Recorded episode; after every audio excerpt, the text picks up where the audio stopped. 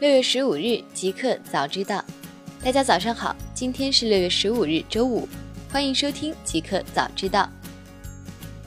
刚发生，港媒小米六月二十三日开全球发售股份发布会，二十五日起招股。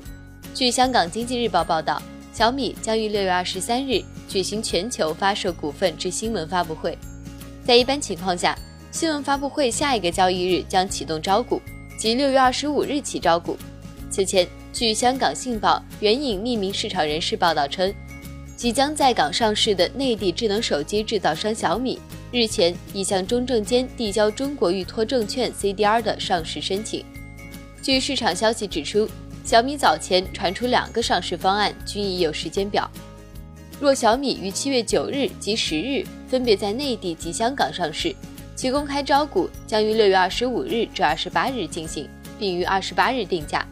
如以较迟方案，分别在七月十六日及十七日于两地挂牌。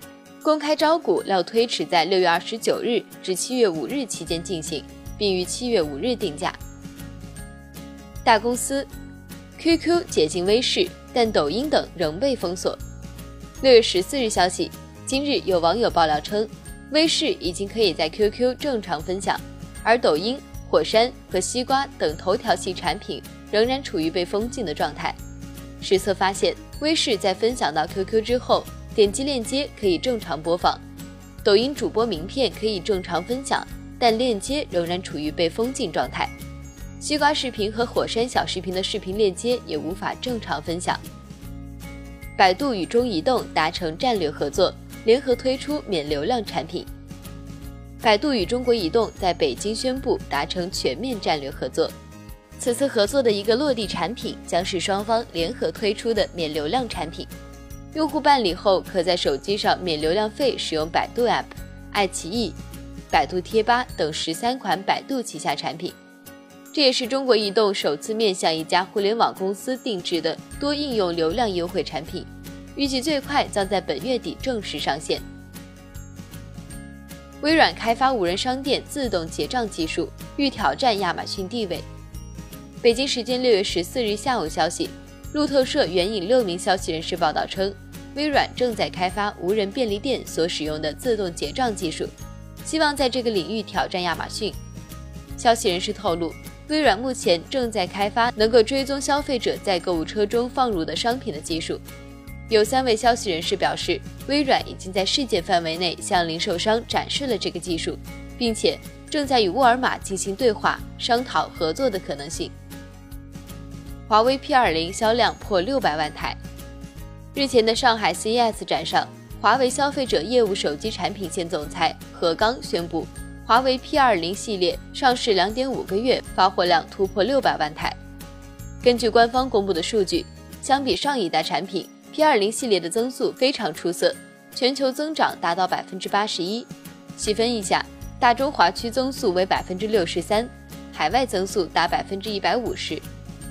按照 P20 系列的增速，两点五个月就达到了 P10 半年时间的水准，突破一千万台，在数量上不会有太多的问题。互联网，周鸿祎部门领导和 HR 要定期清理小白兔员工。六月十三日，周鸿祎发微博称，公司部门领导和人力资源部门要定期清理小白兔员工，否则就会发生死海效应。同时，周鸿祎也解释了何为死海效应，即公司发展到一定阶段，能力强的员工容易离职，因为他们对公司内愚蠢的行为的容忍度不高，他们也容易找到好工作；能力差的员工倾向于留着不走，他们也不太好找工作。年头久了，他们就变中高层了。这种现象叫死海效应。好员工像死海的水一样蒸发掉，然后死海盐度就变得很高，正常生物不容易存活。来电回应接电起诉，不存在不正当竞争。六月十四日晚间消息，针对日前接电称起诉来电不正当竞争一事，来电今日发布声明称，从未要求与接电公司存在合作关系的商家必须怎样。不存在不正当竞争。针对接电方面的指控，来电今日回应称，从未要求与接电公司存在合作关系的商家必须怎样，不存在不正当竞争。来电方面还表示，评判法院的判决事实认定是否存在偏差，不是也不应是一家企业的行为。呼吁接电尊重知识产权和法院的判决。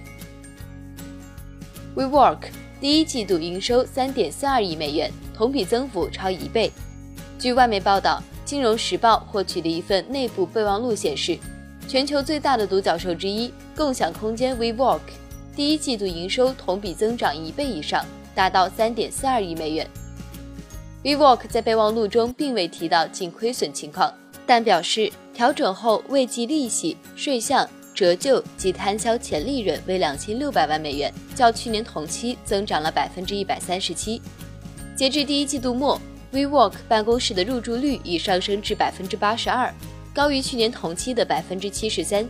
此外，截至今年五月底，WeWork 的全球会员总数已超过二十五点六万人。一三二零一八微软 Xbox 发布会最受欢迎，其中百分之七十七的观众是男性。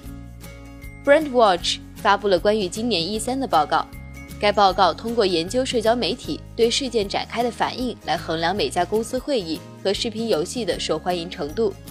报告显示，在今年一三的所有演讲中，微软的 Xbox 会议最受关注，有百分之二十五的社交媒体被提及，轻易击败竞争对手索尼和任天堂。后者的会议分别获得百分之十六和百分之九的关注度。尤其值得注意的是，育碧会议获得百分之二十三的社交媒体关注度，仅比微软低百分之二。新产品，亚马逊开始为开发商提供两百四十九美元的 Deep Lens AI 相机。早在去年十一月的 Invent 大会上，亚马逊 AWS 宣布推出两百四十九美元的 Deep Lens 相机。该相机专门面向想要构建和建立以视觉为中心的机器学习模型开发人员。几个月前，该公司开始推出 Deep Lens 预购，现在这款相机正在交付给开发者。百度原生区块链产品度宇宙 App 今日上线。百度在区块链原生应用度宇宙官网上线后，App 也正式上线。据了解。度宇宙将为用户打造一个由元素、引力、星球所构建的数字宇宙。用户可以通过多种系统行为获取度宇宙元素，并创造和扩建属于自己的星球。在用户星球质量逐渐增加的过程中，诸多新功能将逐步开启。百度方面表示，度宇宙不会做另一种数字货币，而是建立一个真正数字社会。一个彩蛋。iPhone 3GS 在韩国重新上架发售，面向学生群体，净收两百六十元。时隔九年，iPhone 3GS 再次被推向市场。六月十四日消息，据 Phone Arena 报道，韩国运营商 SK Telink 宣布，将于本月底在 SK Seven Mobile 在线商城推出 iPhone 3GS。由于 iPhone 3GS 仅支持 iOS 六系统，所以它仅仅能满足打电话。听音乐、发短信等基本功能需求，非常适合正在上学的青少年群体。这款产品的售价是四万四千韩元，约合人民币两百六十元。以上就是今天的极客早知道，祝您生活愉快，我们明天再见。